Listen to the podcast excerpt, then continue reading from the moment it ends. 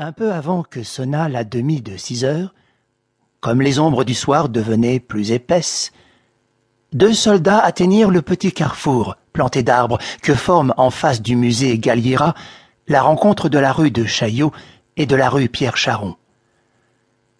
L'un portait la capote bleu horizon du fantassin, l'autre, un Sénégalais, ses vêtements de laine beige à large culotte et à veston cintré dont on a habillé depuis la guerre les zouaves et les troupes d'Afrique. L'un n'avait plus qu'une jambe, la gauche, l'autre plus qu'un bras, le droit.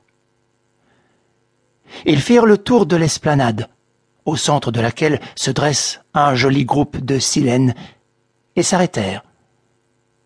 Le fantassin jeta sa cigarette. Le Sénégalais la ramassa, en tira vivement quelques bouffées, la pressa pour l'éteindre entre le pouce et l'index, et la mit dans sa poche. Tout cela sans un mot.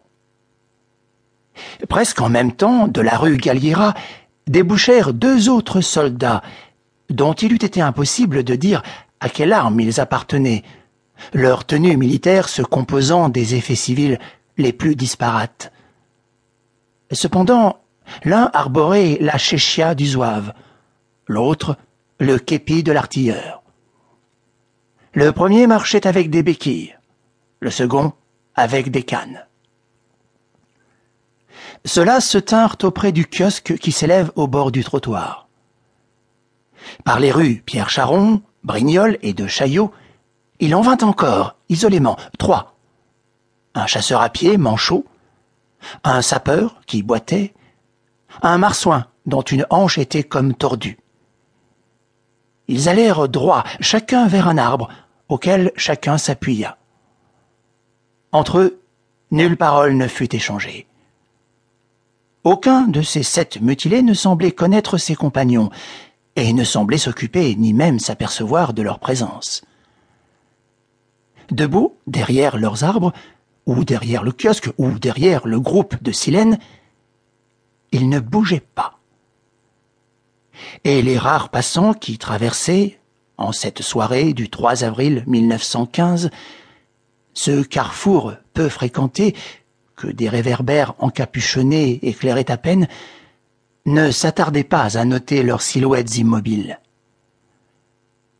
La demi de six heures sonna. À ce moment, la porte d'une des maisons qui ont vue sur la place s'ouvrit. Un homme sortit de cette maison, referma la porte, franchit la rue de Chaillot et contourna l'esplanade. C'était un officier, vêtu de kaki. Sous son bonnet de police rouge, orné de trois soutaches d'or, un large bandeau de linge enveloppait sa tête, cachant son front et sa nuque. L'homme était grand et très mince. Sa jambe droite se terminait par un pilon de bois muni d'une rondelle de caoutchouc. Il s'appuyait sur une canne.